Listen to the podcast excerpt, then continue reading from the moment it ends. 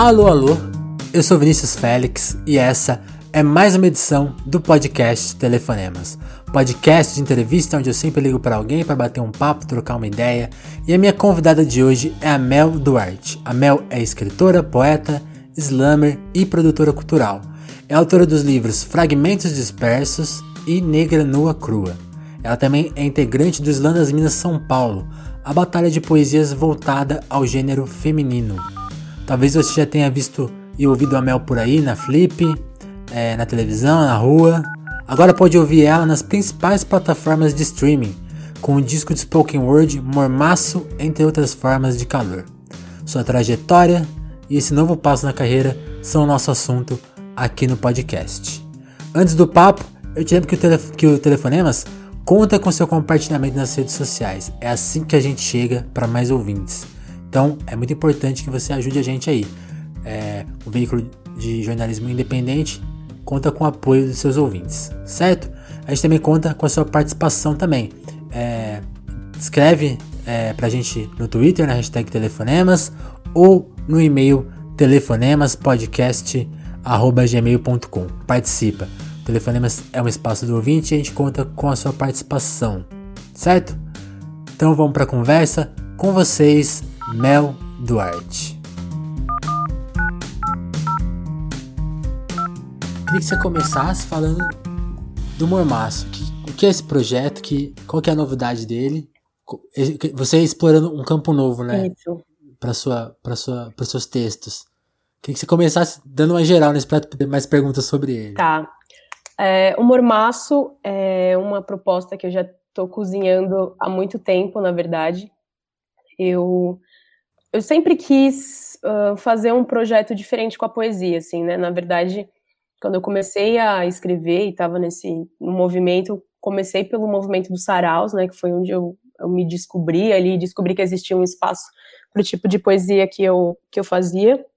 E o sarau foi uma plataforma onde eu pude desenvolver o meu trabalho. Depois eu conheci o Islã, onde foi um outro lugar que eu pude acessar mas eu sempre fui muito ligada à, à música, sempre gostei muito e as coisas, né, andam ali muito próximas. E desde quando eu comecei a escrever, eu sempre gostei muito de falar sobre relações, sempre gostei muito de falar sobre sobre amor, sobre afeto. E o mormaço já era uma coisa que eu queria fazer há muito tempo, mas eu ainda não entendia muito bem como, assim. E depois de, enfim, foram 10 anos de, de carreira, trampando, fazendo um monte de coisa, e eu senti um momento que eu falei, eu tô atendendo muito, é, tô atendendo muita demanda, tem muita gente pedindo para eu fazer coisas, esperando coisas da Mel, mas o que, que a Mel quer oferecer para as pessoas, né? Sobre o que a Mel quer falar para além do que as pessoas querem que ela fale, né? Acho que isso é muito importante. Eu cheguei nesse momento da minha carreira e resolvi produzir esse disco, assim, eu já tinha essa ideia nebulosa na minha cabeça. O Dia, que é o produtor desse disco, é um parceiro meu há muitos anos, então eu sempre ficava paquerando ele e falando sobre isso. E aí, vamos fazer? É, e até que, assim, esse no começo, no final do ano passado, eu tinha os poemas que eu queria trabalhar, e aí no começo do ano, em janeiro, eu falei para ele: vamos fazer, quero fazer isso para esse ano, quero lançar esse disco esse ano, e vamos trabalhar. E aí a gente ficou seis meses produzindo o disco, foi um processo muito legal, assim, muito diferente para mim, e ele foi incrível. O dia ele conseguiu ter uma, uma sensibilidade para entender o que eu queria falar, como eu queria trabalhar esse projeto, porque é isso, né? Eu senti falta, tô sempre muito na militância, na linha de frente, mas eu sinto falta de falar sobre amor, sinto falta que as pessoas também discutam sobre isso, e a gente está passando por um momento muito crítico, né? Então, é, eu senti que era um momento para poder, poder falar de coisas que fazem o nosso corpo esquentar, assim. Se afastar um pouco, né? Exatamente, é por isso que, que veio a ideia do mormaço, e é muito louco, porque eu já tô no rolê da poesia há muito tempo, conheço muita gente, muitas coisas, mas pensando aqui no Brasil, a gente ainda não explora esse, esse lado do spoken word com música, né? Lá fora uhum. a gente tem muitas referências, é, uma galera que faz isso, mas é também muito ligado ainda ao rap, e era algo que eu também queria desconstruir, porque muita gente acha que eu faço rap. E, eu falo, gente, é, são coisas completamente diferentes. Tanto que no disco não tem nenhum rap, não é, não é para esse lado, é um rolê muito mais, é, não sei, muito mais pro, pro blues, pro jazz, pra música preta num outro lugar, assim. A gente perpassa por vários estilos musicais, mas o único que a gente não tem desde o forró até um, sei lá, um trap, uma coisa mais assim, mas não tem rap. Então, também quis, sabe, mostrar mostrar uma outra faceta também da artista Mel, assim, né? E como eu acabo fazendo muita apresentação, eu também queria poder construir um espetáculo diferente do, das coisas que eu já faço.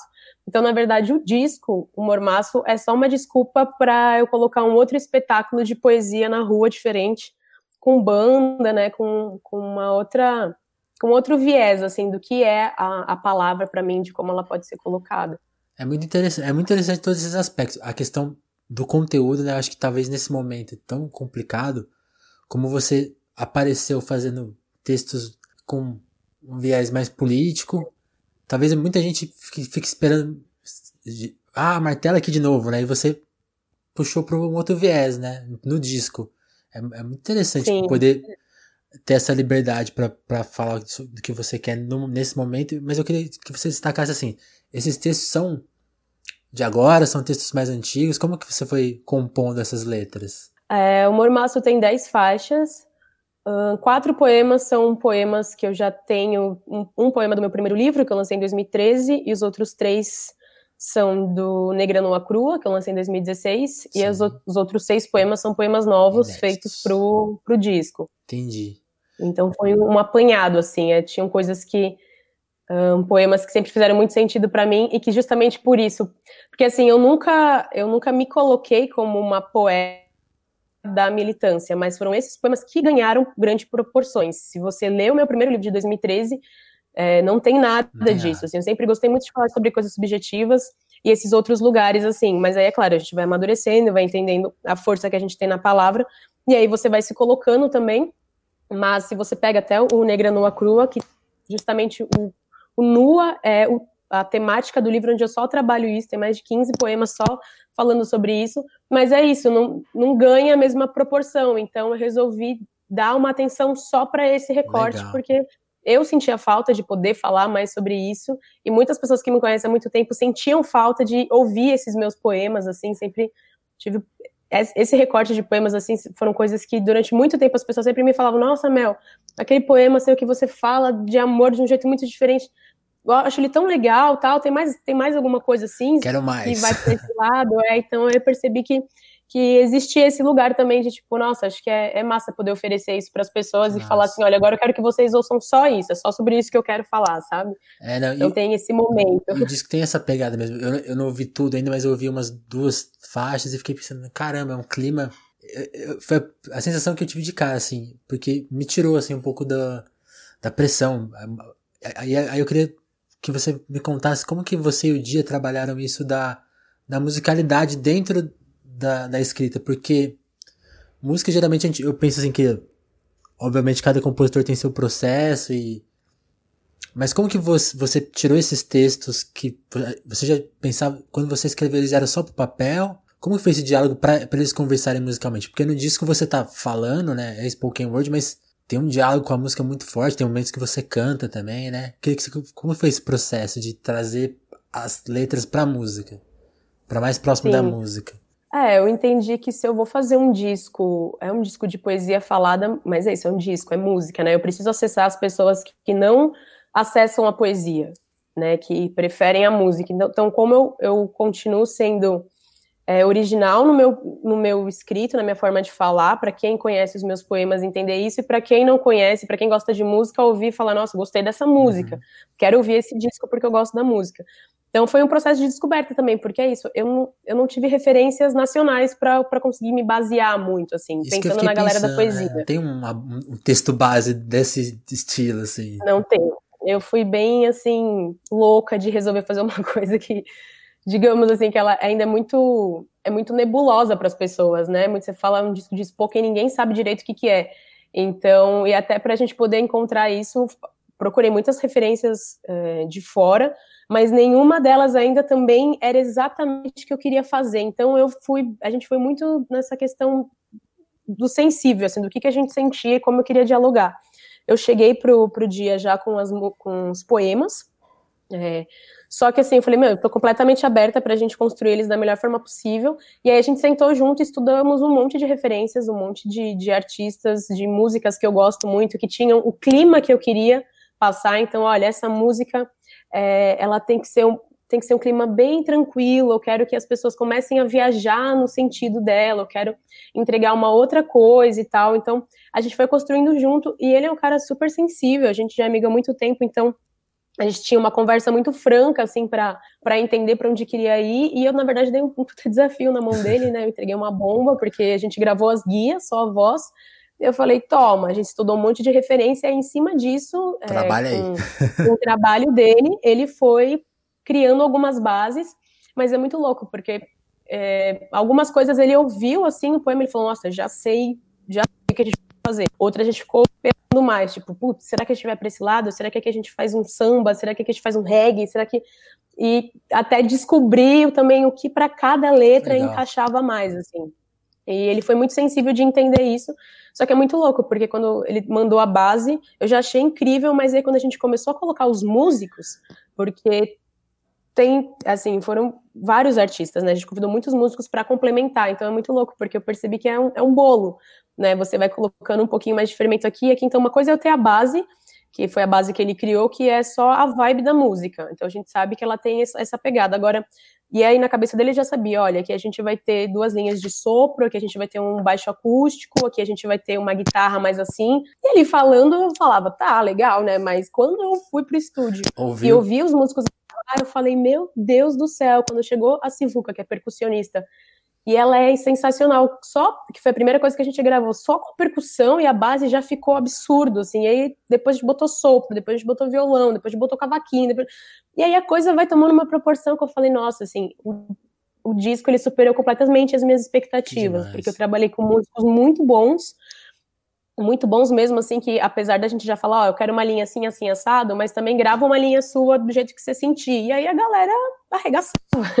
Porque é isso, eu botava o fone lá e trava na vibe, e aí a gente conseguiu criar linhas bem diferentes e, e, e trazer essa subjetividade é que tem assim a música, né? E, e, é isso, eu também entendia que, poxa, eu não sou cantora, eu não, meu recorte, meu trampo, muita gente acha, ah, mas você tá lançando disco porque, né, você quer se colocar nesse lugar. Não, eu não quero ser cantora, não quero ser reconhecida como cantora, não é esse o meu foco, meu foco é com a literatura. Mas eu quero explorar tu, tudo que eu puder dentro da literatura. Mas aí, para isso, também convidei a Nina Oliveira, que é uma cantora, que é uma pessoa incrível, que eu admiro muito, que tem uma voz linda, que me pega, assim, e eu convidei ela, falei, olha, eu quero que você faça a construção dos backings vocals de todas as melodias para mim nesse sentido, né? E aí é isso, a gente sentou junto no estúdio, ela ia ouvindo as músicas e ia construindo é, esses arranjos vocais para música, assim, que é o que também dá um, um outro lugar para música, que vai dando uma outra energia, né? Porque aquela voz meio de sereia no fundo, aquele canto. E aí isso também vai criando um, uma outra energia para música, assim, né? Isso é muito legal, assim, eu tive muito essa preocupação de, de ser um disco de música, por mais que seja poesia falada, é, fazer os, os, instrumentos conversarem quando não se está falando e quando se está falando, como colocar isso de uma forma também é, que fique bonito, que fique harmonizado, né? E assim, o dia ele foi simplesmente genial. Legal. Genial no que ele fez. E a, e a questão visual, queria que você faça um pouco da. Eu sou uma pessoa muito complexa, assim, quando eu começo a fazer alguma coisa, eu preciso pensar já em tudo, assim, eu já quero entender tudo. quando, eu, quando eu decidi o nome do disco, quando eu cheguei nesse, nesse nome Mormaço, que é justamente também esse lugar do, do que faz o seu corpo esquentar, né, de como o que faz trazer esse calor para você? Eu falei, meu, eu já entendo mais ou menos o que, que eu quero. E aí cada faixa tem uma história específica. E eu sou muito fã da Ellen Salomão, que é uma fotógrafa baiana incrível. Quando eu já a conheço há muito tempo, já conheço o trabalho dela, acompanho ela há muito tempo. Sempre achei ela incrível. E aí no último disco do Baco que ela fez, a, essa parte visual também, eu achei que ela assim foi completamente genial no que ela fez eu falei, essa é a minha oportunidade, vou pegar a Ellen para mim, porque ela vai conseguir entender e descrever em fotografia tudo o que eu quero, assim, e eu não queria, e aí é isso, eu quis trampar uma imagem para cada faixa, e eu não queria que fossem fotos minhas. É, beleza, minha foto é a capa, apesar que não vai ser um disco físico, né, mas para poder divulgar, mas eu queria que, que cada imagem para o som fosse descrito de alguma Entendi. forma com pessoas negras. E a Ellen conseguiu também eu entreguei também para elas guias, assim, de um jeito bem roots. Falei, gata, viaja aí nas suas é ideias. Mais ou menos isso. Maravilhosas, e assim, tem coisas muito subjetivas. Não, são, são fotos muito, muito bonitas. As que, tem, as que já saíram até agora são lindas mesmo. Nossa, eu falo pra Gata, gente, se prepare, porque ainda tem muito material bonito para mostrar, assim. A gente conseguiu entrar num acordo bem legal dessa questão da, da imagem. Isso para mim é muito importante também, trazer é, essa imagem do que é o mormaço e, e, das faixas específicas, assim. Então tem coisas que são bem, bem subjetivas, né? A primeira faixa aqui que chama Saudação, que é uma faixa que eu, que eu abro o disco pedindo licença para entrar todas as energias femininas que me regem é, é uma foto de, de uma mulher imersa dentro da água, só com as mãos para fora, assim, que é muito lindo. Então, são coisas que são muito subjetivas, mas quando você ouve a música e você vê a imagem, faz completo sentido, assim, sabe? Legal. Então, para mim, isso era muito importante, já trazer um projeto que tivesse tudo pensado, assim, nada do, do que eu fiz nesse disco é por acaso. Demais. É, isso, isso é o melhor, né? Acho que qualquer obra artística relevante sempre tem esse peso, né? O artista detalhista em tudo, cada respiro, cada silêncio, cada coisa. Legal. E falando em, em trabalho artístico, eu queria que você contasse agora um pouco sobre a organização do, do Querem Nos Calar, que é um, é um livro que você organizou com várias outras, é, outros textos de outras pessoas. E você, você sempre publicou, acho que independente, né? Esse é um, é um livro que saiu para uma editora grandona, né? Eu queria que você contasse. Vamos falar primeiro da organização, depois a gente fala de estar num rolê maior agora, numa editora grande. Uhum. Conta sobre essa, essa, escolha. São 15 pessoas. E eu sei que você começou, quando você começou a é, fazer os saraus, você encontrou outras pessoas que escreviam. Eu, eu gosto muito dessa sua fala, né? Você na escola achava, ah, ninguém da minha idade escreve, ninguém onde eu moro escreve. E hoje você tem um universo de pessoas que, que, que Sim, da sua idade, próximas a você que escreve. E você trouxe elas para esse livro. Como que foi organizar isso agora? Tanta gente, né? Não tinha ninguém, agora tem muita gente para escolher só 15 pessoas. Não, ainda bem que hoje tem muita gente. Acho que quando eu recebi o convite da Planeta para fazer a curadoria né, desse livro, foi muito incrível. Esse convite veio no ano passado, na Flip do ano passado, ah, quando a Riane Leão, que, que é uma poeta que a Planeta publicou o primeiro livro e virou best-seller de poesia, né? Quando ninguém acreditava muito na poesia feita por mulheres, a Riane veio e arregaçou. E ela sempre fala que eu e a Lu somos referências dela, que quando ela nos viu no slam, ela falou, nossa, isso é muito legal, eu posso fazer. E hoje ela é best-seller, assim, é muito louco como as coisas vão dando, como a gente vai se encontrando no, nos caminhos. E aí ela nos convidou para fazer essa mesa e foi uma mesa super emocionante, assim, foi uma mesa que reverbera muito até hoje. Pessoas me encontram e falam: "Nossa, eu estava aquele dia, eu chorei muito". é muito legal, foi uma mesa que deu muito certo. E aí nesse dia a galera da Planeta falou: "Nossa, aqui tem uma potência, né? O que, que você acha da gente pensar nesse livro?". E aí foi todo um processo. E assim, a, a parte mais difícil foi realmente encontrar, não encontrar, mas definir as 15 pessoas, porque hoje eu conheço muitas mulheres que estão no movimento do Islã, né? É, é, diferente de cinco anos atrás já, assim, sabe? A gente tem muitos nomes. Então, eu ainda fiquei tentando, a gente ficou tentando entender se era mais fácil colocar 15 e só cinco textos, ou 30 e um texto de cada, e enfim, ficamos problematizando isso, porque daí eu ia poder abarcar mais mulheres, mas a gente entendeu que também era importante dar um espaço de visibilidade realmente legal para cada uma. Então a gente fechou esse número de 15 é, autoras, né, 15 slammers das cinco regiões do, do Brasil. Uhum. É claro que, por exemplo, São Paulo, que já tem muita gente, é, é uma, uma balança que é difícil de você equalizar. Então tem seis poetas de São Paulo, aí mais duas dali, mais duas daqui, mais duas de lá. E foi difícil chegar nesses nomes no sentido de tipo, meu, eu queria colocar todo mundo. Eu conheço muita gente foda, mas eu fiquei pensando assim, bom, esse é o nosso primeiro livro, é, que ele venha e te, tenha muito sucesso, porque a partir daí a gente consegue fazer o volume 2, o volume 3, e aí abarcando embora. mais mulheres.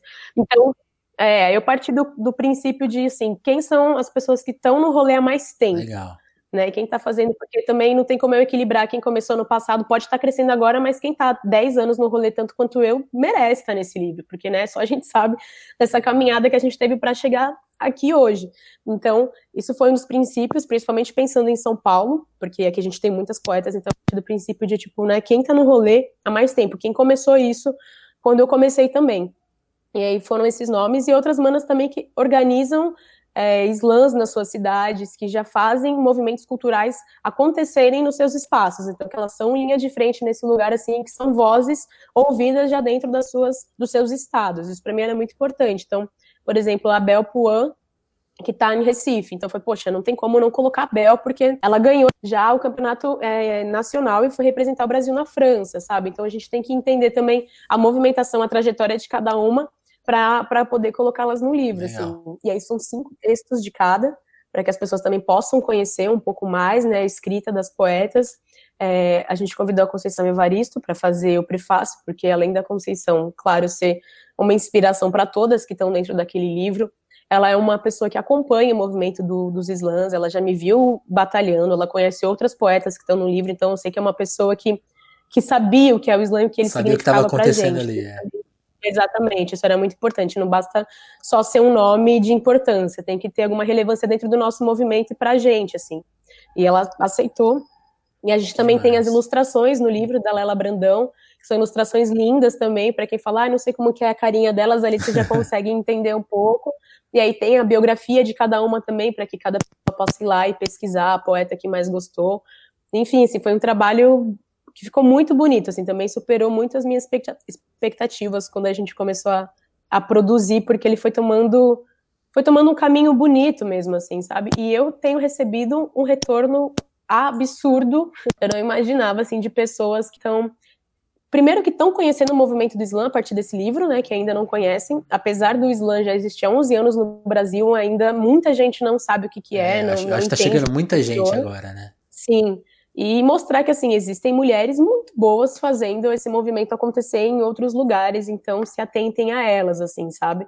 A gente tem uma menina de 16 anos, por exemplo, no livro, e acho que a Roberta, que é a pessoa mais velha, que tem 40 e poucos. Então a gente também perpassa por várias idades ali, sabe? E é isso, e cada uma no seu estado tem a sua especificidade, o seu jeito de falar, as suas gírias próprias também, que é muito legal.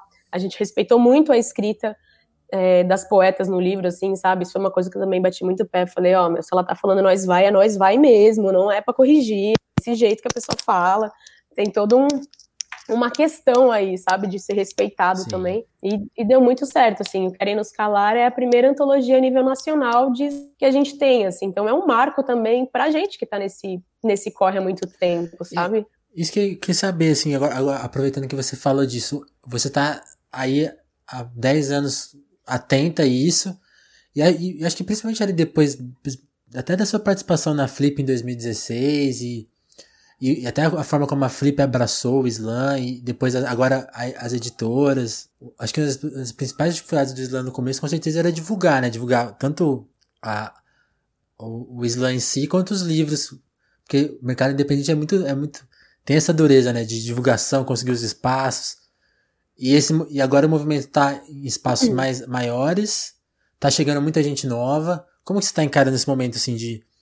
Esse pessoal que chega tá respeitando? Tem, tem, como que, como que é, como que é acompanhar esse crescimento do movimento? Tá, tá, tá, tá sendo legal? Acho que o livro já dá, uma, dá, dá esse horizonte, mas queria que você faça um pouquinho mais desse momento, da, das atenções que vocês estão tendo, para não dispersar. Sim, é, eu acho que Claro que hoje mudou muito assim a forma como as pessoas enxergam o Islã, tem, a gente conseguiu alcançar certos espaços antes não alcançados, mas ainda assim é, é para dentro uhum. da nossa bolha, sabe? Assim, ainda a gente ainda precisa explorar muitos outros espaços, a gente ainda precisa chegar muito, Legal. muito mais longe. É isso, né? A, esse é o primeiro livro que uma editora grande resolveu publicar. É, tem outras editoras menores que estão trabalhando com isso. Realmente a maior dificuldade que a gente tem é na questão da distribuição, né? Eu, como, como uma poeta independente, os dois livros que eu, que eu lancei, que são os meus livros, eu só vendia se eu estivesse na rua, se eu estivesse nos eventos, então é um corre que ele é muito físico, é muito energético, você Presente, tem que estar tempo todo, né? todo mostrando o seu trampo, apresentando para que, que as pessoas conheçam, para que as pessoas acessem, e ainda assim é um processo que é difícil, né? nem todas as mídias dão espaço. Claro que a gente tem a internet que ajudou gritantemente, ainda tem muitos espaços a serem galgados, assim. A Flip, esse ano, por ter dado o, o espaço para o Slam, foi uma grande conquista, mas eu acho assim que a Flip está dormindo muito no barulho, porque é, assim, hoje hoje não, né? Esse ano assistindo o slam lá e vendo aquele espaço lotado de gente assistindo e pensar que o negócio acontece há 11 anos e foi, foi a primeira vez que eles deram um espaço realmente dentro da programação oficial uhum. para o slam, sabe? Assim, é, a Flip precisa entender que a gente tem um público grande, não só do Islã, mas um público grande jovem que está consumindo literatura, e é esse público que vai permanecer, como se a gente agrega esse público, ele não vai permanecer. Então a gente tem que entender como que a gente agrega essa galera. Então é isso, a gente já está fazendo Islã, sarau Islã na Flip, eu vou para Flip desde 2013, vender livro na rua e fazer intervenção. E assim, sabe, para participar de uma programação oficial é super difícil, eles ainda não nos reconhecem como escritores, ainda não ainda está muito distante. E também não acho que as pessoas precisam ficar só esperando a validação da Flip, assim, sabe? Eu acho que o corre que eu faço e tudo que é. eu já é. coloquei na rua e, já me valida muito. Mais importante o público, né, então, né? Sempre. É, o bacana de lá é você conseguir, porque você dá realmente essa, essa visibilidade, né? Quando eu participei do, do sarau que teve lá em 2016, é isso, deu um gap na minha carreira muito grande. Foi muito importante para as pessoas não só conhecerem meu trabalho, mas saberem que existiam mulheres pretas da periferia que faziam isso, porque muita gente chegou tipo achando que era, nossa, isso é uma novidade. Gente, desculpa, isso não é novidade, isso acontece há muito tempo. A questão é que assim, a gente está falando faz uma cota, mas vocês que não estão ouvindo. Então também precisa sair da sua bolha para entender que tem outras coisas acontecendo. Então foi bom para também abrir um espaço, né? Eu acho que a gente ainda consegue conquistar muito mais coisas com o Islã, assim, e com certeza é um movimento que ele, ele é rotativo o tempo todo, é muita gente nova aparecendo, a galera mais nova hoje está tomando de assalto o espaço do Islã. E ao mesmo tempo que isso é muito bom, porque a gente tá, tem sempre novas pessoas e, e muda o sangue, né? Então eu falo, eu tenho eu tenho 30 anos, eu organizo o Islã das Minas SP junto com as minhas outras manas há três anos. Mas já tem outros slams que estão vindo com uma galera de 15, 16, 17 organizando. Essas pessoas vão ter mais fôlego para fazer isso, porque para além do slam eu tenho uma carreira que eu estou trabalhando. Começar, então é. é muita coisa para se fazer. A única coisa que eu percebo assim da galera mais nova é que é diferente os processos, né? Eu venho dos saraus, eu sou cria do saraus, de um outro lugar de você aprender a escuta, aprender a fala, aprender a respeitar quem veio antes. Então a galera mais nova às vezes já chega só no fluxo do slam e, e da batalha e às vezes esquece o que é importante, que é a palavra, que é trabalhar o seu texto, que é ter sensibilidade, não é só ganhar o slam, sabe? Uhum. O slam é só uma plataforma a mais para as pessoas acessarem o seu trabalho. Então é tentar Legal. não perder a sua essência só por causa da competição, porque isso muitas vezes acaba acontecendo, né? A galera fica tão na pilha de ganhar o slam que daí só faz texto que sabe que vai vibrar o slam, sabe? Aí você só vai para aquela linha, ah, eu só posso escrever texto de até três minutos, porque no slam não, se você quiser fazer um poema de oito minutos, você faz, sei lá, sabe? Assim, a gente não pode também começar a entrar nessa caixinha, senão você deixa de fazer sua arte de uma forma original, orgânica, entende? É, eu, fico, eu fico pensando nisso, porque é, acho que é, é um movimento assim, que a gente já viu algumas vezes, assim, assim até as batalhas de, de rima que são muito muita gente compara tal, o uhum. movimento. Eu acho que ele, eles viveram esse, esse movimento, era uma coisa totalmente underground. Aí depois que algum, rappers como MC do Rashid foram pra. cresceram, Total. muita gente começou a, a ir para as batalhas também por causa desse movimento e, e o movimento meio que deu uma cercada porque começou a virar assim, ó, regras tal. Eu fico pensando se, se, se o Islam teria esse, tem esse perigo, né, de virar uma coisa, uma competição e as pessoas perderem talvez um pouco o rumo do objetivo principal, né, que é, é o que você falou, a plataforma de expressão, né. Uhum. Não tem que ter um controle. Eu acho que isso acontece em determinado momento, mas as pessoas também, é, normal, né, poetas né, vão, é. vão percebendo isso, assim, né, a gente você tem esse momento de tipo, quero ganhar e tal, mas depois você vai entendendo que não é só isso, que se você é uma pessoa que realmente se dedica à palavra, você vai entender que não é só isso. E aí, aos poucos, você vai se, se encontrando em outros lugares e explorando outras coisas. É o que eu falo para as pessoas. Eu, eu, hoje em dia, eu já não batalho mais em slam. Eu tive a minha fase de ir para as batalhas, de querer isso, fazer com que as pessoas acessassem o meu trabalho. Chegou um determinado momento que eu que isso eu já tinha conquistado, já tinha ganho algumas competições que eu queria, eu falei, massa, agora eu quero fazer outras coisas. Ah, então a gente vai organizar o Slam das Minas, que daí eu abro espaço para outras manas batalharem, porque eu já tenho uma visibilidade, então eu consigo é, coisas para que as pessoas possam estar tá ali mostrando o seu trabalho. Então chega um momento que você tá tipo, meu, eu sei que tem muita gente boa aqui, então vamos abrir mais espaço para essa galera chegar. O que é muito legal desse movimento do Slam, pensando nesse recorte feminino, principalmente, é que a gente tem uma rede muito grande e é uma rede de de se conectar e de espalhar informação. Então não é uma coisa tipo, ai, porque eu faço e todos os trabalhos têm que vir para mim, e só eu tenho que fazer isso. Por exemplo, eu não dou conta de fazer de dar atenção para todos os convites que chegam, para um monte de coisa, mas eu falo, olha, eu não consigo, mas eu conheço tal, mas tal, tem uma tal pessoa... pessoa que podem fazer isso tão bem quanto, é, não precisa só me chamar para falar sobre Islã, da mesma forma como eu comecei, a Luz também começou, a Luísa também começou, a, gente, a Mari Félix também começou, então às vezes né, a pessoa acha uma pessoa só e concentra tudo ali, e fala, não, peraí, porque esse universo é muito maior, e a gente vai legal. se conectando, assim, isso é, é muito legal, assim. Eu já recebi muita proposta de trampo bacana, indicado por outras manas, da mesma forma como eu também já indiquei muita gente.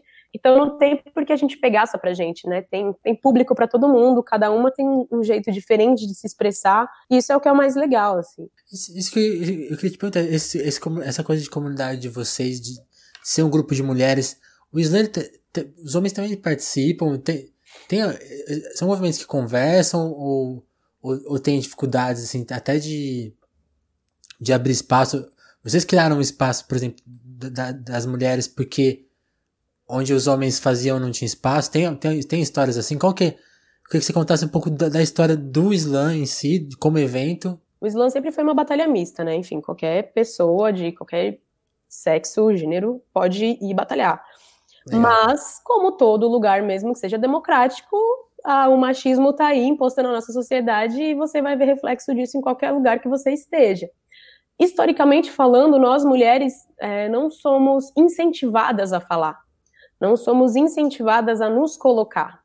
Então, é claro, quando você encontra um espaço de fala num lugar público, onde tem um monte de gente para te dar atenção no que você vai falar, é um lugar difícil para uma mulher, porque ela não está acostumada a fazer isso na sociedade. Já os homens estão muito mais bem uhum. engendrados nesse, nesse esquema. Então, eles já estão muito mais bem preparados para chegar num sarau, num islã, não importa se tem 50, 100, 200, 300 pessoas, ele vai lá e fala.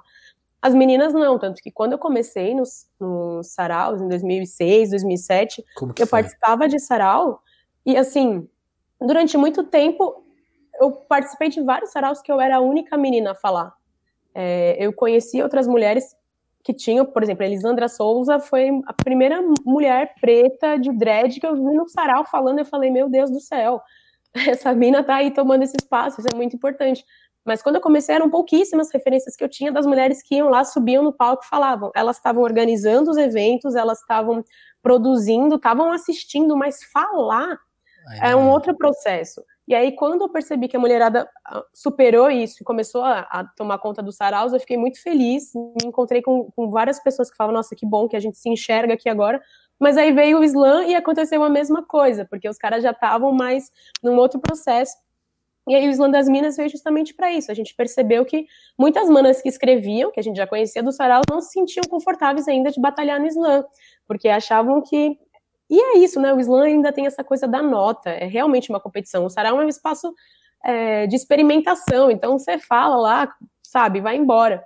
O slam você vai falar e vão, as pessoas vão te dar uma nota, né? Elas estão ali para te julgar, você está sendo observada nesse sentido. Então aí mexe com outro lugar também da autoestima, de várias outras coisas que para a mulher é super difícil. Total. E aí ela tem que trabalhar isso. Então o Islã das Minas é um lugar de acolhimento e eu digo Islã das Minas pensando em toda a rede que a gente tem, né? Porque hoje a gente tem mais de 17 slams com recorte para mulheres e alguns para pessoas trans também, como a Islã das Minas, São Paulo, RJ, pensando em abarcar esse público porque a pessoa que não se sente confortável em batalhar no islamista, mas quer começar, ela vai no Islã das Minas. Porque se ela é uma mulher preta, lésbica, ela quer falar sobre a efetividade dela nesse lugar, no islamista ela não se sente tão confortável para falar sobre isso. É, então ela vai no Islã das Minas fala, se sente mais confortável, recebe um, também a troca de afeto das pessoas que estão ali vindo, e aos poucos elas vão tomando toda essa iniciativa para chegar no islamisto e batalhar. E a gente viu acontecendo muito no Islã das Minas, mas muito mesmo, assim, a gente brinca que a gente, que o Islã das Minas é uma fábrica de monstras, né? Então as meninas chegam acanhadas, lendo um papelzinho, tremendo, aí você vê um, um ano depois aquela mana tá. já batalhou em vários e já ganhou de vários caras antes considerados, né, os melhores, tomando de assalto, assim, então você fala, ótimo, é o espaço é para isso, é para a gente se fortalecer e ganhar o mundo. Legal.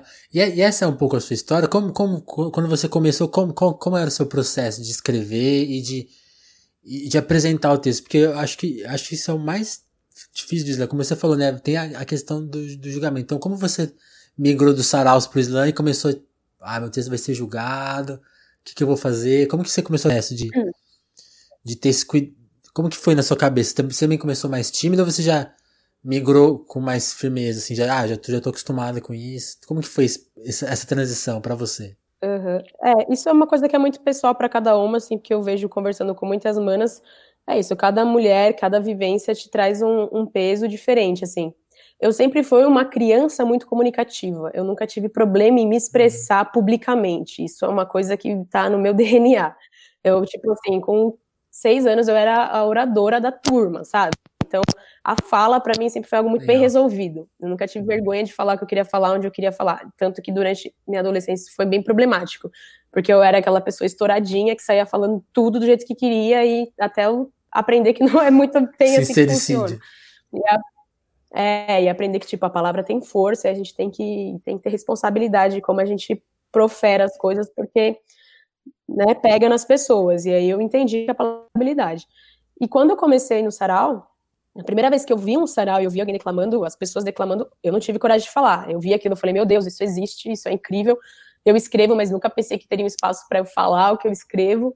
Massa, mas aí até falar é um outro processo também. Então eu comecei aí a observar até ter coragem de falar. Mas é claro que as primeiras vezes que eu fui declamar, eu assim queria enfiar minha cara na terra. Eu não, não era, por mais que é diferente, né, de você, sei lá, de você estar tá num lugar e se posicionar e fazer outra coisa é quando você escreve todo um sentimento, uma bagagem ali, você chegar e falar para pessoas que você nunca viu. Enfim, é um processo. Mas eu gostei. A primeira vez que eu fiz, por mais que eu tremesse, que eu tava morrendo de vergonha, eu falei, nossa, isso é legal. Isso gera uma adrenalina em mim que é boa e eu quero, quero melhorar isso. Então, foi uma parada muito minha mesmo, assim, de me entender naquele lugar, de, de ter certeza que aquele era um espaço para uhum. mim e querer colocar as minhas coisas. Então, comecei a falar aos poucos, fui melhorando isso também. Assim, até hoje eu tremo pra caramba. Até tem vários lugares que eu vou me apresentar que eu falo, gente do céu, que tá É hoje que não vai. super nervosa. Não tem como, sabe? As pessoas, várias pessoas me perguntam, nossa, mas vezes você não erra, não sei o que. Claro que eu erro. Já errei várias apresentações cabulosas, que eu falo, meu, por que que eu. Um negócio de core salteado, eu esqueci uma palavra. Acontece, a gente humana, a gente tá, sabe? Não tem problema, isso acontece. E eu acho até da hora quando acontece, porque deve ser desmistifica isso, quando as pessoas ficam achando que você é perfeito, que você não erra, que você não, não tem medo, que você não treme. E eu falo, gente, tudo acontece. Tudo sempre vai acontecer. E espero que aconteça mesmo, porque quando não acontece mais, deve ser estranho, né? O legal é quando te dá essa energia que você fala, tá, que é o que te faz também focar, te faz ficar centrado ali no que você tá fazendo. Então são processos, mas eu me identifiquei muito com, com esse lugar da fala, né? Desse, desses espaços de fala que eu encontrei. E conforme o tempo foi passando, eu percebia que não era não era só a fala, né? Era um corpo ali de uma mulher negra colocando as suas realidades, a sua vivência, da forma que eu me enxergava. Então, eu contando a minha trajetória. Eu nunca imaginei que isso fosse possível, assim. Eu sempre escrevi, eu escrevo eu descobri a poesia com oito anos. E eu sempre escrevi de uma forma muito livre, sem nenhum tipo de pretensão. Eu nunca imaginei nada de nada do que pudesse acontecer com a poesia, assim. E até porque também, por exemplo, meus pais me viam escrever, eles sabiam que eu gostava de escrever.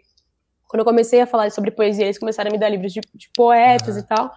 Mas também eles nunca botaram uma fé, né? Ninguém incentiva uma criança a ser escritor nesse país.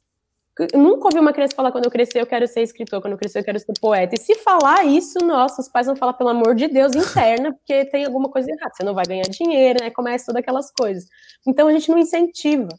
E hoje, com, com essa crescente, principalmente dos slams, eu vou muito em escola, assim, sabe? E é muito louco, porque você vê o tanto de gente que, que, que não acredita que isso pode ser uma possibilidade, pode ser uma profissão. Eu falo, gente, sim, pode sim. E é importante que a gente permaneça é, ativo com isso, sabe? Porque é a nossa forma de contar a nossa história, cada geração é uma geração, cada um passa por um momento. É muito legal quando as pessoas falam, ah, você me representa, mas eu não quero representar as pessoas, eu represento a Mel, sabe? É o que eu falo, é como eu sinto. Todo mundo pode se representar, é. se auto-representar. Então, se você gosta de escrever, escreve mesmo. Fala seus textos, coloca ele no mundo, porque é, é o que você sente, sabe? E eu percebi também nesse processo que era muito egoísmo da minha parte eu guardar o que eu sentia só para mim. Porque quando eu comecei a declamar os meus poemas né, nos espaços, eu recebi um retorno muito legal das pessoas, assim, muita gente vinha falar comigo, eu não, eu não fazia ideia como a poesia ela podia virar muitas chaves no, nas pessoas. E aí, quando eu comecei a receber esse retorno, que foi né, que eu entendi, falando, nossa, realmente, a gente tem uma responsabilidade muito grande com a palavra, eu comecei a entender que eu não posso guardar isso para mim, porque nunca se sabe como você pode fortalecer o outro, sabe, com, é. Com uma palavra de apoio, com compartilhando um sentimento que você passou, assim. Então, desde o começo, eu entendia que eu precisava falar o que eu sentia. E a partir daí eu fui entendendo que o que eu sentia era coisas que várias outras pessoas sentiam, mas essas pessoas não conseguiam se expressar da mesma forma do que eu. Então eu estava ali amplificando outras vozes, né? A gente nunca está sozinho nesse, nesse movimento, assim, nesse rolê. Tem muita gente pensando e sentindo as mesmas coisas ao mesmo tempo. Só que ainda bem que é isso, algumas conseguem colocar isso de alguma forma para o mundo, né? Tanto com a poesia, com a música, com o teatro, com a dança, enfim. É, não, só, só pra gente parar pra pensar no ponto. Você já era extrovertida para falar e mesmo assim é uma. É uma, é uma batalha pessoal. É um processo. Falar. Pessoal, isso. Totalmente, totalmente. E, e, tem esse fator, né? Eu acho que o Islã é um, por ser um espaço, especialmente o Islã das Minas, ser um espaço acolhedor, traz acolhe as pessoas que vão fazer, mas as que vão assistir também, né? Por ser uma comunidade aberta pra, ó, oh, não tô legal, ou ainda mais nesse momento do Brasil que tá que é tamanha pressão. Você vai lá pra ver a cultura de perto, assim, eu acho muito forte isso, assim, especialmente literatura. A minha, a minha, eu tive só uma experiência, assim, parecida de fazer um clube de leitura e eu ficava pensando, cara, discutir livro com, a, com o, grupo, o mesmo grupo repetidas vezes é muito mais forte do que se ficar na internet. Acho que, tem, acho que muita gente não tem essa experiência, porque a nossa geração, especialmente, a gente tem a, mes, a gente, quase a mesma idade. Acho que a gente tá, cresceu no mundo offline, de certa forma, mas, tipo, a gente já tem uma geração de jovens que é online 100% e, e não tem essa experiência de uma roda, de cada um fala na sua vez e, e ah, eu, eu, tive essa percepção lendo, lendo um livro ou vendo uma série que seja. É raro esse tipo de conversa, né? Isso que é, é uma força em si, né? Não, total. Eu acho que. E é isso, né? Que se você vai no Islã, a gente já fez, a gente teve edições do Islã das Minas que tinham 800 Caramba. pessoas. E aí você fala assim, gente. E assim, 800 pessoas no público e são 10 poetas ali. Então, existe muito, existem muitas pessoas que querem ouvir, que se sentem abarcadas por aquilo, né? E se não é revolução fazer tanta gente parar para ouvir mulheres, não sei o que, que é, assim, sabe? Através da poesia, através da palavra. Então, isso é muito louco, assim, a gente sabe que a gente está passando por um momento muito complicado no nosso país, é difícil de você se de você entender o que você vai falar, assim, né? Tudo muito delicado e a gente entende que é um momento que não dá para ficar em cima do muro, que precisa se posicionar assim. E a nossa arma é a palavra. Então, como que a gente consegue disseminar cada vez mais isso para que mais pessoas amplifiquem a, a, mente, né? Porque eu acho que é isso. Às vezes eu, você pode, sei lá, você precisa falar sobre um assunto pesado, você quer falar sobre algum tema, uh, você vai dar uma palestra, sei lá, de quanto tempo, uma hora, duas horas beleza, as pessoas podem ir, elas vão ouvir, elas vão assimilar alguma coisa, mas se eu, eu posso é, diminuir aquilo para um poema de até três minutos, aquilo vai entrar na pessoa de uma outra forma, né? Você, você consegue acessar outros lugares de um outro jeito.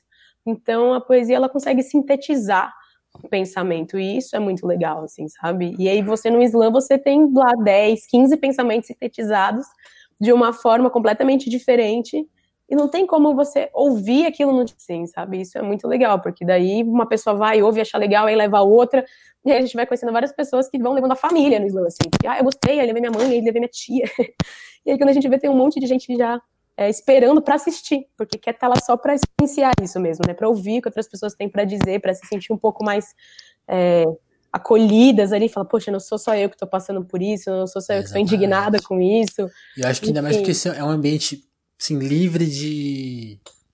Não, tem, não é uma coisa de consumo, né? Acho que é, eu, eu, eu, me incomoda muito que a cultura hoje tudo é consumar. Eu vi tantas coisas, eu fiz tantas coisas e eu gosto quando é mais essa coisa de apreciar. E eu acho que o Islã é muito isso. É, aprecia esse momento, assim, é essa hora aqui de, de curtição. É. Sim, exatamente. Que é mais o Islã na real, ele por mais que seja um espaço de fala, ele é muito mais um espaço de escuta, se você for pensar, né? Porque é isso, são poucas pessoas que vão falar. Essa pessoa pode ter até três chances de falar, né? Porque são três rodadas eliminatórias. Mas é isso, se eu tenho 800 pessoas para assistir, 15 para falar, o que está acontecendo ali? A, a escuta está acontecendo. As pessoas estão ali para escutar. E é importante, isso é Isso é muito importante. E você também entender que tem nesse momento do tipo, deixa eu calar para eu saber o que está acontecendo, para eu entender como outras pessoas estão reagindo a tudo o que está acontecendo. Isso é bacana, isso ajuda na formação de pensamento crítico, Total. sabe? Pra gente não estourar muito tempo, eu queria juntar duas perguntas em uma aqui. E que era assim, eu, eu queria muito perguntar para você como que você sente que a sua cabeça mudou de 2006, quando você começou mais ou menos pra cá. Mas aí eu queria misturar essa pergunta com outra, que eu queria saber assim, eu tava vendo. Acho que. Talvez, talvez tenha visto um, tweet, um Twitter errado, mas acho que era uma conta antiga sua. Que você falava de, de como a sua mente era uma tempestade. Assim, eu, eu fiquei pensando assim, ó, pra quem escreve, a, a, a mente deve, não deve parar de trabalhar, né? Aí eu queria mesclar essas duas perguntas. Como que a sua, a sua mente mudou, assim, de produção lá de 2006 para 2019? Como que você, vendo a repercussão das coisas, como que isso foi te afetando? Você escrevia mais, escrevia menos? É, você revisa mais? Eu queria saber se, se desse uma, uma geral, assim, como que você sente a sua arte mesmo, assim, de acordar, não, preciso escrever alguma coisa, ou já é uma coisa mais, uhum. não, agora eu, vou, eu, eu tenho o meu momento, como, Dá uma geral nisso, assim. Como que era antes e como que é hoje, assim, sentar e escrever. Ou nem é, você, você nem sente escreve, é... você faz de é. outro jeito. Conta aí.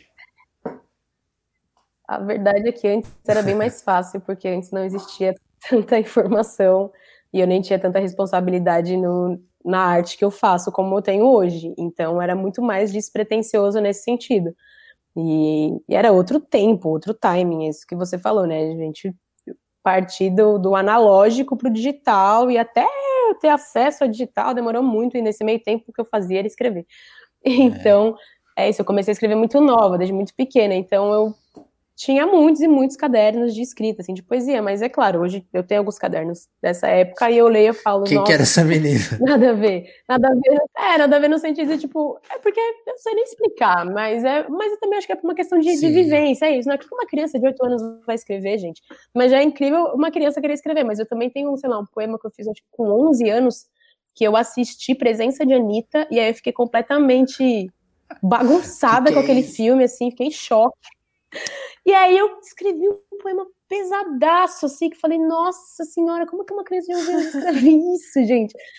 É muito louco, porque é como a cabeça funciona, é. né? Então, acho que antes eu tinha uma outra forma de acessar as informações e de poder digeri-las, o que era muito bom. Hoje em dia, com o fluxo de coisas que se tem, é completamente diferente eu, eu sou a minha produtora, eu sou a minha contadora, eu tenho que cuidar de absolutamente tudo que acontece na minha vida. Se eu ficar um dia sem abrir um e-mail, é desesperador. Eu preciso estar. Tá... Então, assim, eu não tenho tempo só para escrever, infelizmente.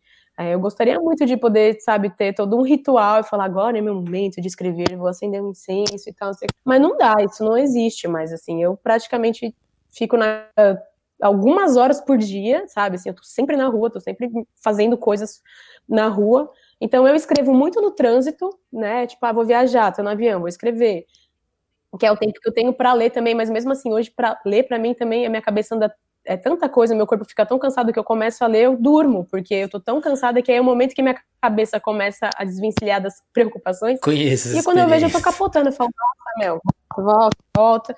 É muito louco. Então, é, isso me preocupa um pouco, assim, eu gostaria de poder ter o tempo que eu tive antes para poder produzir as coisas como eu produzia, porque hoje é tudo muito mais rápido, então você tem um outro timing para fazer as coisas, né?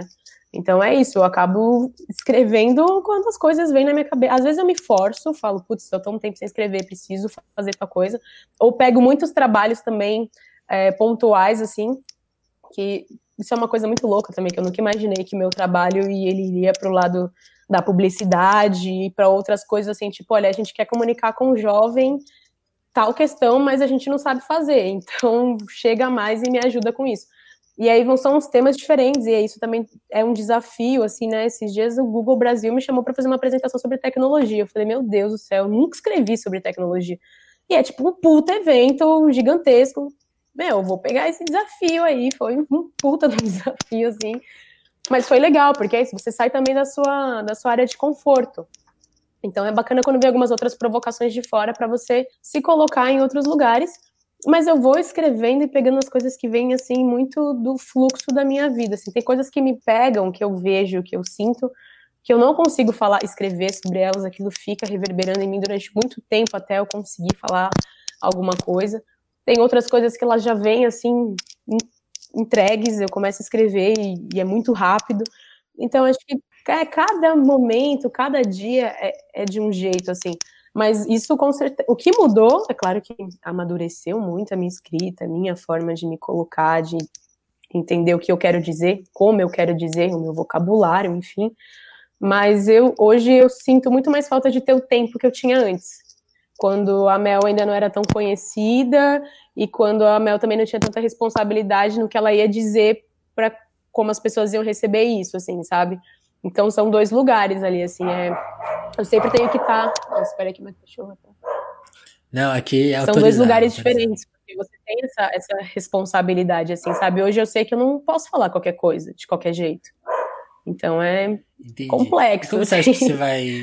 Agora voltando pro, lá pro começo da conversa, o mormaço, você vai. Você tem a pretensão de. Quer dizer, pretensão não. Você tem a ideia de levar o disco pra, pro palco, fazer tipo turnê? Tem, tem essa ideia? Na verdade, o disco é só uma desculpa para existir o espetáculo. A questão é, você mencionou é isso, Cris. o Mormaço nasceu da vontade de é apresentar um espetáculo, de ir para o palco com banda. Então, é isso, eu me apresento muito já, faço muita apresentação um monte de lugar, um monte de gente, e apresentação de poesia e tal, e eu senti a vontade de poder fazer isso de um outro jeito, e é isso, e comunicar outras coisas. Então, eu entendi que para eu fazer esse espetáculo, para que as pessoas conhecessem, para eu vender ele, eu precisava ter esse material de uma outra forma. E é por isso que eu produzi o disco. Então, o disco Mormaço, entre outras formas de calor, ele nasce para existir o espetáculo. E agora o processo é esse, é conseguir é, espaços para apresentar o espetáculo, porque é um, não é um espetáculo, não é teatro e não é só poesia e não é só música, é um monte de coisa junto envolvida, são músicos, né, é, no palco ali comigo também, e é, é um outro processo, até para mim mesmo, assim, que eu estou trabalhando e que está sendo muito incrível. Trabalhando com uma diretora, que é a Dani Nega, que inclusive faz parte do Núcleo Bartolomeu de Depoimentos, que é do, que organiza o Slam, o Zap Slam, que foi o primeiro Slam que veio aqui para o Brasil, né? E uhum. a Dani é incrível, eu sentei com ela e falei, olha, eu quero fazer esse projeto, então vamos pensar nele em como em como apresentar, porque o Mormaço ele é muito sensorial, né? É um, é um disco que eu quero que as pessoas ouçam e, e na hora que você ouvir, você fala, nossa, preciso mandar mensagem para aquela pessoa que eu amo, nossa, que vontade de beijar na boca, nossa, que vontade, que tesão que isso me dá, sabe? É a é essa, e o show é para as pessoas saírem de lá assim loucas para amar. então, é um desafio também trazer isso para o palco, assim, tipo, como que a gente provoca isso nas pessoas, como a gente faz elas sentirem calor e falar, pelo amor de Deus, Mel, tô molhada, o que, que eu faço aqui agora? É essa provocação e é esse lugar que eu quero que eu quero trabalhar com, com um espetáculo, assim, tá sendo muito doido escrever tudo isso, produzir tudo isso, assim, que é um é outro trampo, né? Uma outra são outras plataformas para se trabalhar, outras Sim. ferramentas. É, e outros desafios, né? Porque é, fa falar, levar esse texto para palco, você falou muito da experiência ao vivo, eu imagino que ler com a música vai. Os textos vão se transformando, né? Sim. Até, até, até te perguntar isso antes, essa, essa pergunta que ficou. Eu esqueci de fazer na hora que você mencionou isso, mas quando você mencionou dos erros que às vezes acontecem enquanto você fala, eu fiquei, eu fiquei curioso. Você leva textos escritos pro palco, mas você já. Ali no palco, textos se modificam de alguma forma? Ou, ele, ou eles só crescem assim, talvez no sentido mesmo. Mas, ou estruturalmente você fala, não, eu vou, vou incluir mais uma parte, vou levar esse assunto mais adiante. Tem faço, isso? faço, acontece. Tem coisas que a gente escreve separado, e aí depois você tá lendo, você tá vendo, você fala, nossa, isso tem a ver com isso. Então, quando eu for apresentar, eu vou começar com esse trecho desse poema, e aí eu falo esse outro, aí eu posso encerrar com aquele outro pedaço daquele outro lá que tem a ver também. E aí, na hora que você apresenta, é diferente. E com certeza, os textos, se você pega os textos do meu livro de 2016 e me ouve falando, já tem várias palavras que eu já mudei. Porque na hora que você fala, às vezes você quer falar uma palavra, você fala outra e você sente que aquela ficou melhor, então você usa ela. Né? E se você esquece, na hora você faz aquele Já, baile, você trocou. É, porque, tipo, quem sabe de cor, beleza, mas quem não sabe, segue o baile. Então você vai se adaptando, Legal. assim. Eu gosto muito de, de quando eu vou me apresentar é, com os meus textos, mudar algumas coisas, é, inserir textos que as pessoas ainda não conhecem no meio. Eu vou sempre sempre mudando uma coisinha ou outra, assim, eu gosto de ter uma linha de raciocínio, então, é, esses, esses tempos eu fui fazer a apresentação de um show do Rodrigo Brandão com a Tulipa Ruiz, a Jussara Marçal, uma galera muito, muito foda, assim, muito bacana. Foi aqui em Ribeirão, né? Eu queria ter ido. Foi, foi em Ribeirão e em Campinas. Nossa, foi incrível. E aí eles falaram, ó, oh, você tem 10 minutos. Falei, bom, tem 10 minutos, eu preciso construir uma linha de raciocínio em 10 minutos. Então, que eu sou essa pessoa também muito, assim, para mim tudo tem que fazer sentido, pelo menos para mim tem que fazer um sentido. então, tem que ter começo, meio e fim. Então, como em 10 minutos eu consigo falar sobre várias coisas diferentes e que elas entre si façam sentido.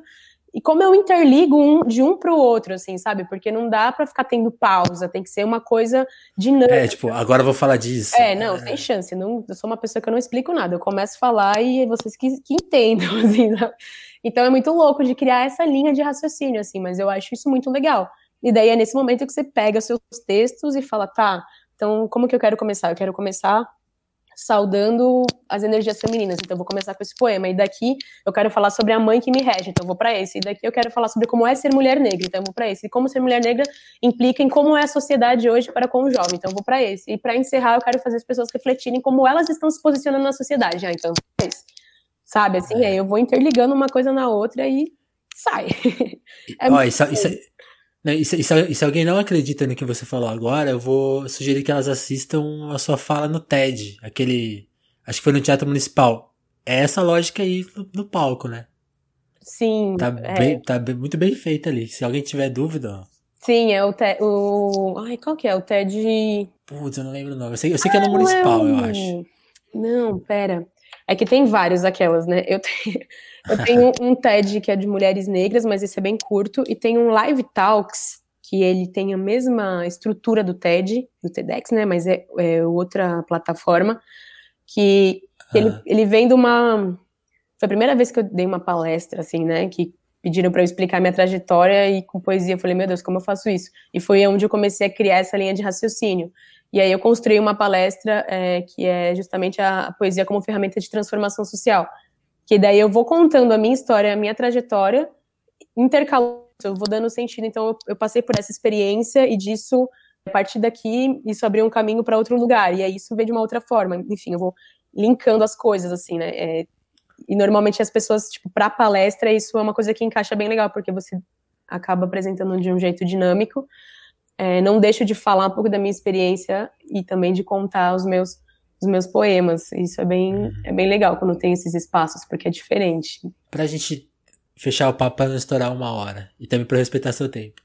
Tá. É, eu queria fazer uma pergunta assim, mas não sei se não sei, não sei se ela não, tem, não sei se ela tem uma resposta. Não sei se é difícil ou fácil esse assunto, essa, essa a resposta para essa pergunta, mas você falou de escrever as coisas esses textos que tem um tom mais de falar de questões políticas, questão do corpo, até questões mais internas de, de sentimento. Eu queria saber assim, tem algum assunto que você já colocou assim no papel, já levantou e ainda não saiu um texto? Tem alguma coisa que você ainda fala assim, não, isso aqui eu quero escrever um dia e ainda não consigo? Nossa, tem várias. Eu não sei nem te elencar isso. ainda não falei sobre muita coisa, muita coisa. E às vezes as pessoas vêm me cobrar também sobre certas coisas, tipo. Tem uma ah, cobrança? Tem, tem. Até quanto a essa questão de, de gênero também, assim. Eu falo, gente, é, as pessoas precisam entender que não é só porque a gente escreve primeiro que eu preciso realmente falar sobre tudo. Eu tenho que falar sobre o que eu quero e onde eu me sinto confortável também sobre falar. Tem coisas que não cabem na minha boca e eu não vou falar sobre elas. Eu preciso antes de qualquer coisa, me sentir confortável com o que eu falo e entender que isso faz sentido. Também não vou por modismo, assim, sabe? Aí, sei lá, aconteceu uma situação tal em tal lugar, e aí todo mundo começa a escrever sobre. Não vou, eu não vou ser essa pessoa, assim, sabe? Eu tenho Legal. também, principalmente quando, quando a gente fala de questões que são. Uh, que são mais pesadas, assim, né? Como, enfim, a morte de Marielle, é, vários principalmente nesse recorte da população preta, assim, de como, como a gente tem sido dizimado, assim, isso para mim é muito forte, é muito forte. Eu escrevo, escrevo, escrevo, escrevo, e eu olho aquilo e falo, meu, nem tudo que eu escrevo eu preciso mostrar, nem tudo que eu escrevo é. precisa estar tá no mundo, assim, eu escrevo antes de qualquer coisa para mim, porque eu tenho uma necessidade de colocar certas coisas que me incomodam para fora. Eu sou uma pessoa muito sensível e certas coisas me batem de um jeito que, assim, eu fico dias chorando, fico muito mal. às vezes não consigo nem conversar com os meus amigos. Então é um processo que é complexo, assim, nem, nem sempre a gente consegue falar sobre tudo e como as pessoas gostariam que a gente falasse, assim, sabe? Como elas esperam. Então, sim, às vezes existe uma cobrança. A gente fala, ah, mas você não tem um poema sobre tal coisa? Eu não, eu não tenho. Não, não consegui falar sobre isso e não sei se um dia eu vou falar. E assim, tudo bem, sabe? Porque se você também for entrar na pira de, de todo mundo, que todo mundo quer espera de você, nossa, coitada, assim, você não vive, né? É. Então, mas ainda tem muitas coisas que eu quero escrever, sim, que eu quero falar. É, é, engraçado, quando eu pensei nessa pergunta, eu não pensei nesse aspecto de cobrança, e eu acho que tem muito isso, como, como o Islam também, e, e os seus poemas tem, tem muito espaço né, no espaço virtual, eu acho que ganha essa dimensão, né? Tipo, ah, você precisa fazer agora uma coisa sobre isso e uhum, para ter mais audiência. Ter, ter, imagina que muita gente te dá dica, ó, fala disso que vai, vai é repercutir. Isso, às vezes a galera faz uh, só para ter esse lugar da audiência, mas é você ler, você ouve, você fala, gente, não, não achei bom. Não falou nada. Então é. Eu sou muito crítica, eu sou muito chata, eu tenho muito trabalho, muita coisa minha guardada há muito tempo, porque eu não acho que tá bom o suficiente. Eu sei que isso também é um problema. Tanto que o Mormaço foi esse processo mesmo de entender e falar, não, Mel, vai, senão você vai ficar para de ficar Com cozinhando isso, isso tanto tempo. Mas é isso, tem coisas e coisas. Então, tem certos momentos que eu falo, não vou colocar isso na roda só porque eu sei que pode me dar like, só porque eu sei que as pessoas estão esperando. Porque eu não acho que ainda é isso. Eu não acho que tá bom, não acho que é esse o jeito que eu quero comunicar, não encontrei a palavra certa. Então, eu vou esperar. E aí, se isso Legal. eu vier daqui a três anos, tem, sabe? Assim, eu preciso respeitar o meu processo. Senão, eu fico maluca. Demais, Mel. Legal te ouvir. Queria conversar mais, tava o papo, mas já passamos de uma hora. Então eu queria te agradecer, desejar, desejar sucesso aí pro, pro disco, pros shows.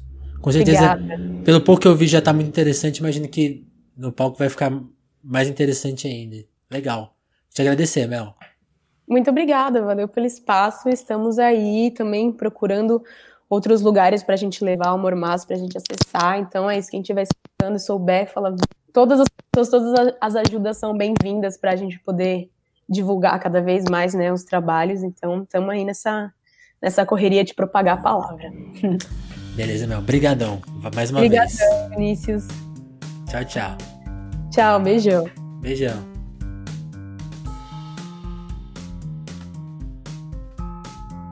Alô, alô. E aí, pessoal, gostaram do papo com a Mel? Eu gostei bastante, quero agradecer a Mel por essa ótima conversa que a gente teve, pelo tempo dela, pela participação dela. Muito obrigado, Mel. Também quero mandar um abraço para eubatata lá do Twitter, uma nossa, uma ouvinte nossa já antiga, que sempre divulga o podcast. Ela comentou lá no Twitter sobre um trecho da conversa com o Humberto que mexeu com ela, conversou com ela. Foi muito legal ler isso. Quero te agradecer por esse tweet. É muito legal quando a gente sabe que o podcast conversa com os nossos ouvintes. É, te agradecer mesmo por isso, certo? E por isso fica o meu convite, meu convite para os outros ouvintes também participarem aqui do Telefonemas. Escrevam a hashtag Telefonemas lá no Twitter, mandem e-mail para telefonemaspodcast.gmail.com ou participem do nosso grupo lá no Facebook. Todos esses espaços são espaços de diálogo, de conversa e quando couber a gente traz esse diálogo aqui para o podcast também. Seja numa entrevista, vai saber, né? ou também aqui nesse espaço que é nosso. Certo? Um abraço e até a próxima edição do Telefonemas.